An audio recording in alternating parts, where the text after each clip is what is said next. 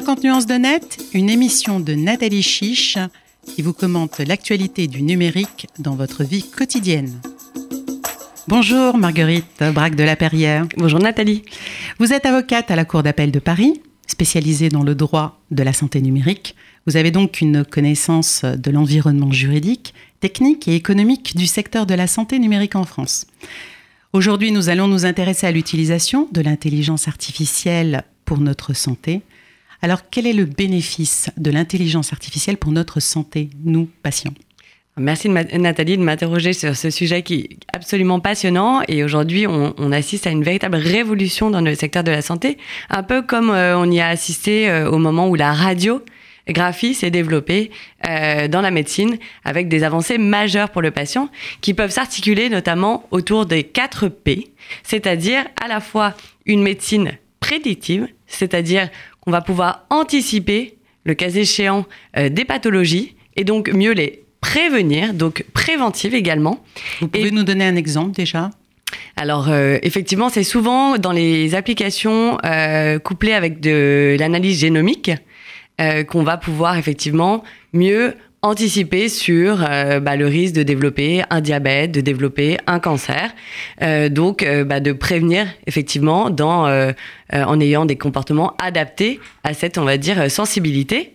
donc prédictive, préventive. Parce que la génomique, c'est quoi alors? C'est la science. Alors c'est la science de votre génome, c'est-à-dire qui consiste à étudier effectivement votre patrimoine génétique pour euh, bah, détecter euh, les éventuelles euh, fragilités, éventuelles mutations qui vont pouvoir, le cas échéant, être actionnées notamment par des comportements et votre environnement. J'ai même pu comprendre qu'avec, grâce à cette génomique, on avait la possibilité d'anticiper l'intérêt d'une chimiothérapie ou pas. Alors c'est un sujet d'actualité, Nathalie, effectivement, parce que on avait bah, beaucoup de pays d'Europe et en France également, on a fait des recherches qui ont conduit à considérer qu'effectivement, dans certains euh, cas, certaines mutations, euh, donc à l'origine de cancer, la chimiothérapie pouvait ne pas avoir euh, de bénéfices particuliers.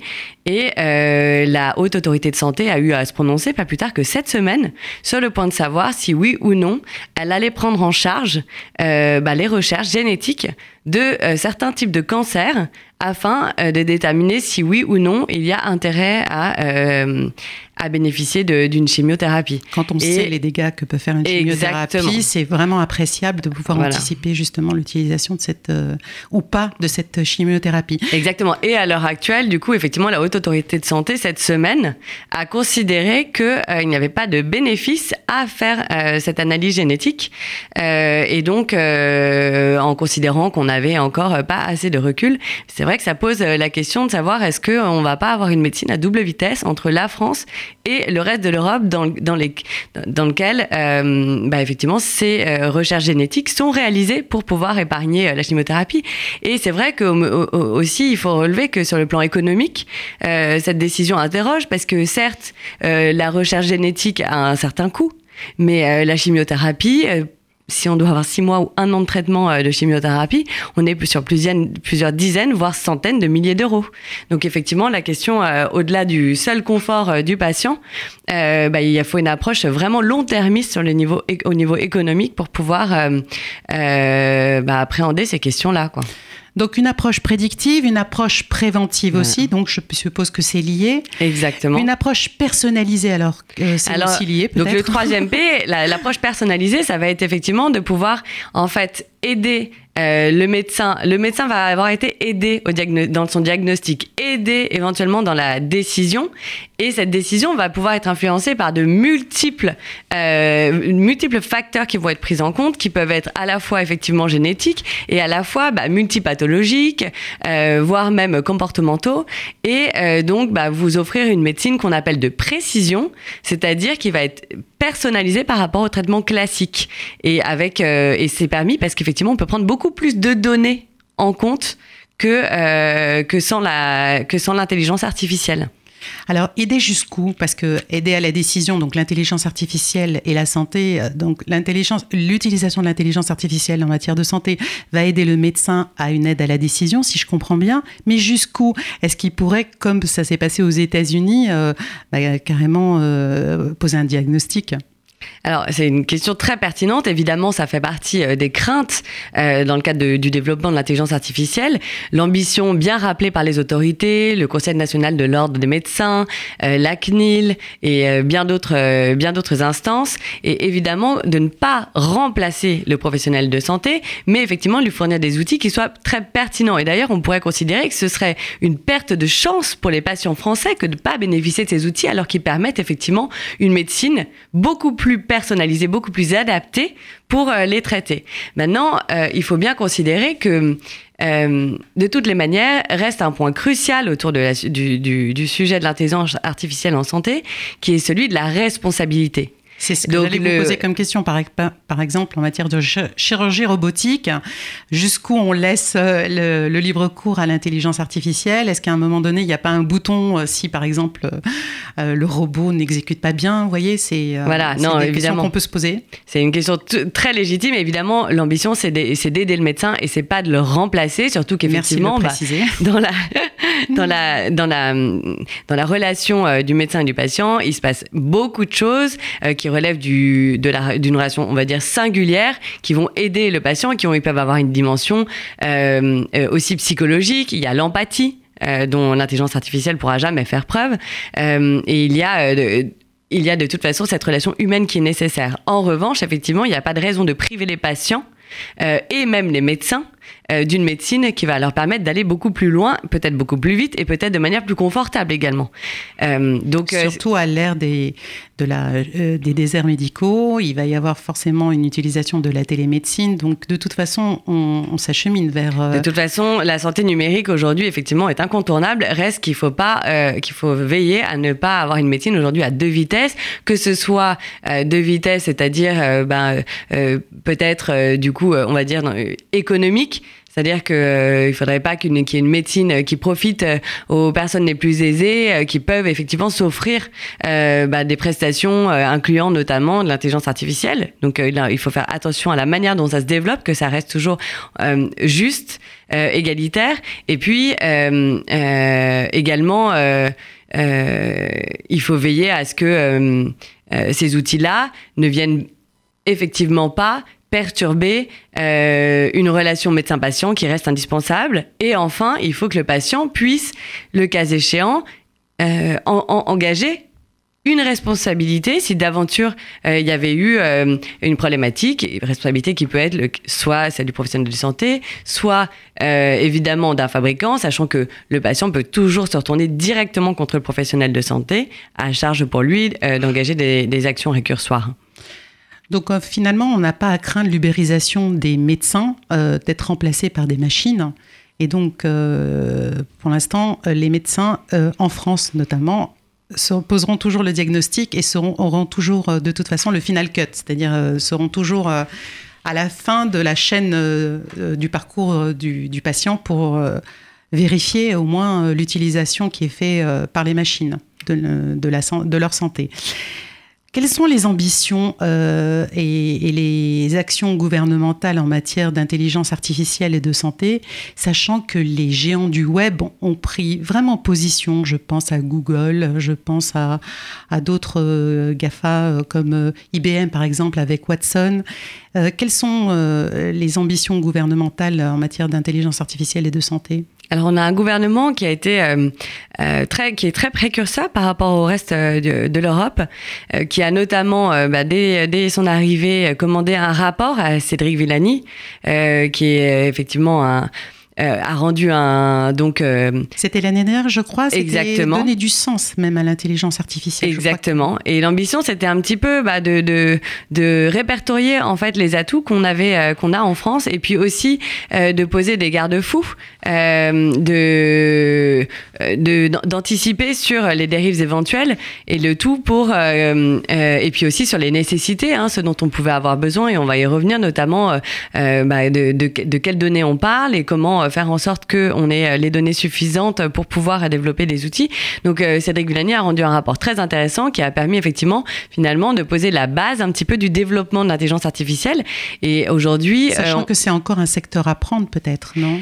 Alors, c'est un secteur de l'IA et de l'intelligence de l'IA et de la santé. C'est un secteur qui est en plein essor et euh, la révolution elle est en cours. C'est-à-dire que euh, en ce qui me concerne, euh, donc dans mon activité donc d'avocate au quotidien, j'ai aujourd'hui au moins la moitié de mes dossiers qui concernent donc des outils d'intelligence artificielle. et les santé. Exactement. Les premières applications qu'on a vues, c'était surtout en matière de radiologie, parce que c'est assez c'est assez, on va dire, euh, euh, facile à partir de, de, bases de données, de bases d'images en l'occurrence, euh, de pouvoir bah, proposer aux radiologistes, aux radiologues, pardon, un, un pré-diagnostic en fait. C'est-à-dire que les images vont pouvoir être annotées, on va pouvoir entourer en fait les zones qui sont suspectes au regard bah, des bases de données qu'on a, donc par comparaison, et puis on va pouvoir du coup sur cette base établir un pré-diagnostic qui va être validé. Euh, par le professionnel de santé qui garde la responsabilité du coup sur son compte rendu. Alors ça, c'est des applications qu'on voit en matière euh, d'obstétrique, qu'on voit euh, en matière de bah, des, aux urgences, qu'on peut voir un peu partout. Donc là, en matière de, radiologie, ça s'est très très vite développé. maintenant, on voit, on le voit. les deuxièmes mois d'application que j'ai eu à connaître, c'était en matière de médecine générale, c'est-à-dire des outils qui peuvent effectivement aider soit euh, bah, au triage des patients c'est-à-dire euh, bah, pour euh, savoir combien de temps il faut pour telle consultation, et aussi bah, établir le cas échéant des pré-diagnostics à partir de symptômes, ou préventifs, c'est-à-dire anticiper sur les facteurs de risque. Donc, à partir des facteurs de risque, anticiper sur les risques d'un patient et mieux le prévenir. Tout ça fait un petit peu peur parce qu'on se rend compte qu'on est presque dans une voie de triage euh, euh, en fonction euh, justement des, coûts et des pathologies. Et est-ce que, est que, justement, vous parliez tout à l'heure de médecine à deux vitesses, est-ce qu'il risque pas d'y avoir une médecine à deux vitesses entre un suivi très personnalisé par un médecin et puis un suivi par une machine qui permet justement de, déjà de trier un petit peu toutes les pathologies? Eh ben, en fait, là, ça va être euh, les autorités qui vont avoir effectivement la responsabilité de savoir qu'est-ce qu'ils prennent en charge, qu'est-ce qui va être pris en charge par la sécurité sociale, et donc qui va pouvoir bénéficier à tous, et qu'est-ce qu'il ne serait pas, auquel cas, effectivement, ce serait euh, euh, bah, la porte ouverte à une médecine à deux vitesses. Alors j'en reviens justement à l'accès euh, aux données de santé. On sait qu'en France, les données de santé sont extrêmement encadrées par la CNIL hein, et que l'accès à ces données ne sont vraiment pas, euh, extrêmement euh, protégés. Vous parliez des cabinets de radiologie, mais il y a aussi les laboratoires de biologie, les spécialistes du génome. Tout cela, ils sont déjà bien organisés au niveau de leurs données. Vous parliez tout à l'heure de, la volonté du gouvernement de se structurer, d'essayer de créer ce qu'on appelle un health, je crois, euh, data, euh, hub. data hub, pour permettre justement peut-être de mutualiser toutes ces données de santé. Exactement. Alors justement, quelle est la possibilité Comment comment comment va se faire cette euh, ce data hub, sachant que ces données sont tellement encadrées en France et à la limite, on a une vraie pénurie de données de santé, d'accès à ces données de santé? Alors déjà, il faut voir qu'effectivement, si on veut faire de l'intelligence artificielle, on n'a pas le choix que d'avoir, on va dire, des entrepôts de données, euh, données qui doivent être à tout le moins en grande quantité. Euh, mais la quantité ne suffit pas, il faut aussi de la variété. Il faut surtout de la qualité, sans quoi effectivement on va avoir les algorithmes qui vont s'entraîner et qui peuvent du coup euh, sur des mauvaises données et qui peuvent fausser les résultats. Et enfin, il faut faire très attention aux biais de la collecte des données. Donc il ne faut pas qu'il y ait un biais qui va effectivement qui préside la collecte Qu'est-ce qu'on appelle biais? Vous pouvez nous rappeler C'est ce qu'on c'est le taux d'erreur, c'est ça? Alors les, les, biais à la collecte des données, c'est-à-dire qu'on va par exemple se concentrer sur une population qui serait pas représentative et pour pour fabriquer par exemple un outil qui serait utilisé sur euh, une population générale. Là, ce serait un biais qui pourrait être très problématique. Voilà. Euh, donc, euh, donc le, Health Data Hub, l'ambition, c'est effectivement d'avoir un, entrepôt de données, mais qui soit effectivement contrôlé par les autorités, et notamment la CNIL, euh, de sorte à éviter des accès ou évidemment des finalités d'utilisation qui ne seraient pas protectrices des, droits et libertés des personnes qui sont concernées par ces données, sachant que de toutes les manières, d'ores et déjà, les données circulent. Donc euh, qu'elles soient concentrées, elles circulent puisqu'elles bah, C'est-à-dire euh, que euh, que ce qu'il y a un certain nombre de évidemment euh, que les applications qui en intelligence artificielle qui qui voient le jour aujourd'hui se sont entraînées, sont fondées et s'entraînent sur évidemment des données réelles qui proviennent excusez-moi, des données pseudonymisées, anonymisées, parce que là, vous nous faites peur en nous disant Exactement. Se... Exactement. Ce sont des données, par exemple, prenez justement euh, la radiologie. Euh, on peut très bien avoir des images qui sont euh, qui ont absolument aucune euh, données à caractère personnel euh, qui sont euh, complètement anonymisées, ça c'est possible. Euh, on peut rogner même, le cas échéant, un bout de l'image si d'aventure il y avait des données qui pourraient permettre d'identifier un individu. Reste que ce qui est important, c'est effectivement d'avoir une approche vraiment protectrice de la, des données c'est-à-dire que si vous allez effectivement utiliser des images de pathologies très rares, avec un nombre de patients très limité, et là, il va falloir faire preuve de beaucoup plus de prudence, surtout associer, par exemple, ces images avec euh, le minimum de données, parce que par recoupement, on pourrait retrouver la personne. Donc en fait, on a une approche vraiment à la base d'anonymisation. Hein. L'idée, c'est d'anonymiser. Et puis, effectivement, bah, plus on va avoir de données, plus le cas échéant, on risque un recoupement. Et dans ce cas-là, on va tomber sur de la pseudonymisation. Euh, et là, effectivement, bah, c'est euh, euh, aux développeurs, mais aussi, bah, du coup, à partir des principes du RGPD et avec l'aide de la CNIL, qu'on peut, euh, peut organiser euh, la façon dont les données vont être traitées dans le respect des, des droits des personnes concernées et surtout pour leurs bénéfices. La CNIL euh, est très vigilante donc euh, sur l'encadrement de ces données de santé et même son accès, enfin selon selon ce que selon mes informations. Est-ce que vous pensez, elle, souvent, elle, exige même de savoir euh, pour quelle finalité ces données sont traitées, mais c'est difficile en matière de recherche de savoir pour quelle finalité, puisque qui dit recherche dit qu'on ne sait pas où on généralement ce qu'on cherche. Donc, quels pourraient être les garde-fous pour euh, justement essayer de, de, de, répondre aux exigences de la CNIL, mais en même temps aux droits et libertés des personnes pour ne pas que leurs données soient euh, éventuellement piratées Alors, si on prend déjà l'exemple de la radiologie, comme je vous le disais, euh, on va pouvoir donc prendre des, des, images qui peuvent être, le cas échéant, totalement anonymes, hein, évidemment, si c'est des fractures classiques, si ce sont des fractures classiques, pas de, ça sera jamais identifiant si effectivement sur l'image, il n'y a pas de données identifiantes. Donc là, on va être sur des données complètement anonymes. C'est possible. Donc là, pas de risque pour, nous, Pour, nous, Après, évidemment, ce que vous relevez est très juste, c'est-à-dire que les personnes concernées, elles doivent être informées de la finalité, des finalités. Et donc en France, il y a quelle raison on fait cette ce... exactement. Donc en, en, France, quand vous allez effectivement vous faire traiter, que ce soit dans un hôpital ou dans un cabinet de ville, vous allez avoir euh, une information sur les traitements qui sont réalisés, qui va figurer dans un livret d'accueil ou euh, dans la salle d'attente, affiché par exemple. Euh, et on va vous dire, bah, la finalité, ça va être votre prise en charge votre prise en charge médicale. Donc on doit et le cas échéant, est-ce qu'on doit consentir aussi? Est-ce qu'on doit donner notre consentement? Donc bah, vous allez traiter vos données, enfin on va, le médecin va traiter vos données pour assurer votre prise en charge. Donc vous n'avez pas besoin de, consentir euh, à ce qu'il euh, traite vos données.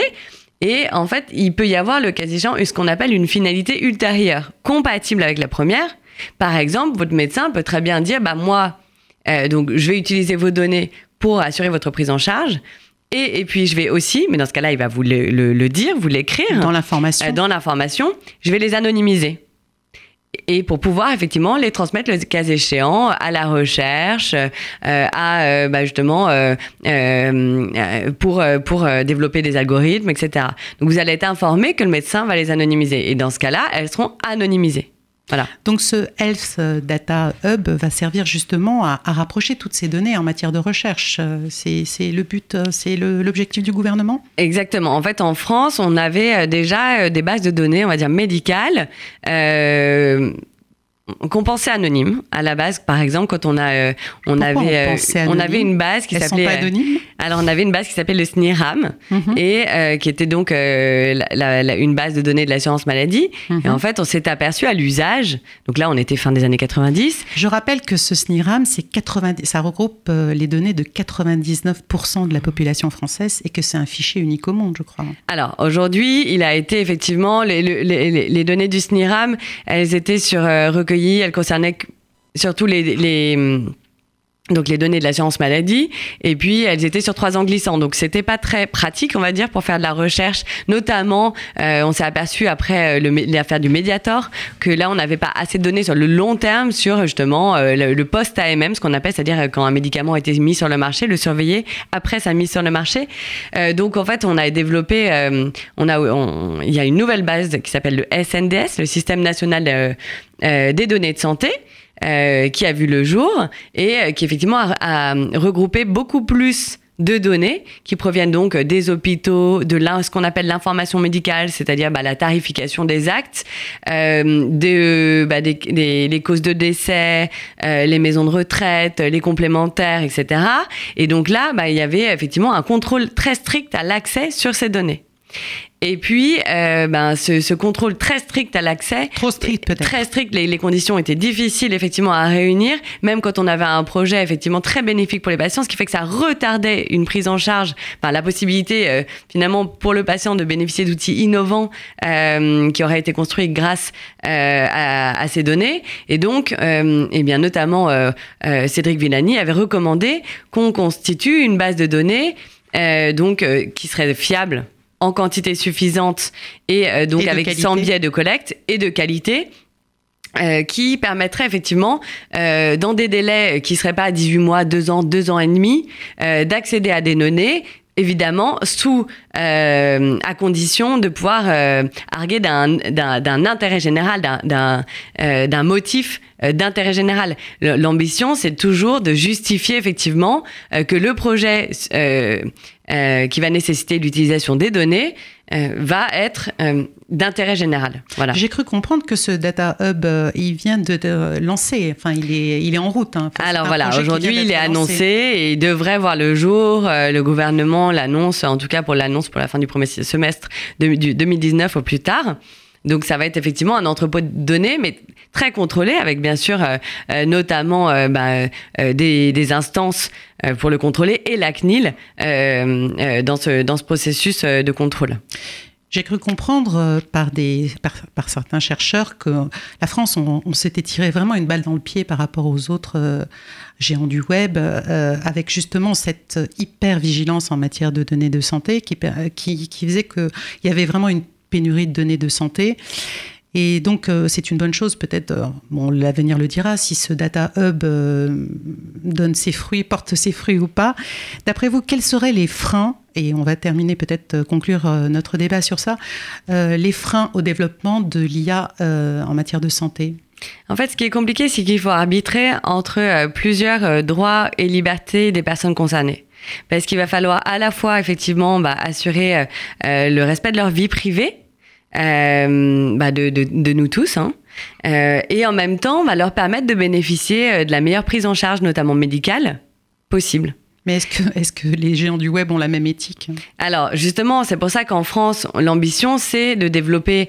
Euh, bah, c'est pour ça que le rapport de Cédric Villani avait été effectivement euh, commandé euh, par le président, parce que l'ambition, c'était évidemment de, de trouver les, les, le meilleur arbitrage hmm. possible pour euh, développer des outils très compétitifs euh, et être euh, effectivement leader en intelligence artificielle euh, en santé, tout en respectant les droits des personnes. Parce qu'effectivement, sur la pérennité des, de l'utilisation des outils, si, si ces outils sont réalisés à partir de données qui n'ont qui ont pas été euh, collectées de manière loyale, transparente, licite, pour des finalités effectivement explicites et légitimes, vous allez forcément, tôt ou tard, bah, pas pouvoir justifier euh, la manière dont il a été conçu euh, cet outil, pas pouvoir expliquer à partir de quelles euh, données il a été conçu et donc bah, la pérennité de, son utilisation ne sera pas assurée. ce, que, ce qui est important aujourd'hui, c'est de mettre en balance ses intérêts. de, qui est bah, de protéger donc la, vie privée et en même temps de permettre aux patients de bénéficier vraiment d'outils très innovants et très fiables. Et puis de, de, bien comprendre que ils ont les, patients n'ont pas à être privés de, de, ces opportunités fantastiques. On l'a dit, on l'a dit. qui notamment en matière hein. de cancérologie ouvre des perspectives absolument. on l'a dit avec la chimiothérapie. Voilà. Ça serait dommage de s'en priver. Exactement. Quelle est la, pour terminer et pour conclure très rapidement, quelle est la position de la CNIL justement en matière d'intelligence artificielle et de santé? Elle, est-ce qu'elle a donné des garde-fous Est-ce qu'elle s'est exprimée sur ça? Oui, oui, la, CNIL avait euh, effectivement euh, publié euh, euh, je sais plus sous quelle forme c'était, mais plusieurs, euh, quelques pages euh, pour effectivement, hein. exactement, quelques conseils, quelques recommandations en matière de d'intelligence artificielle et notamment bah, une d'impact, non peut-être? Alors c'est c'est tout à fait, c'est c'est une question vraiment très pertinente parce qu'effectivement ce qu'il faut avoir comme approche quand on est concepteur en IA, mais aussi quand on est utilisateur, c'est-à-dire même un professionnel de santé, c'est de se dire mais quel impact pour les patients Quels sont les risques? Et d'anticiper ça. Pour justement revenir à ce que vous disiez, c'est-à-dire cette balance euh, dont vous parliez. Exactement. avant la mise en place du traitement et pendant tout, au, tout, tout, le long euh, du traitement, au moment du traitement. Et donc, pour mettre. Le, le point, c'est pas seulement de se poser donc quel risque, quel impact pour les patients, mais également, du coup, bah, quelles mesures on peut prendre pour limiter au maximum ces risques. Merci Marguerite Vrac de la Verrière. Merci beaucoup Nathalie.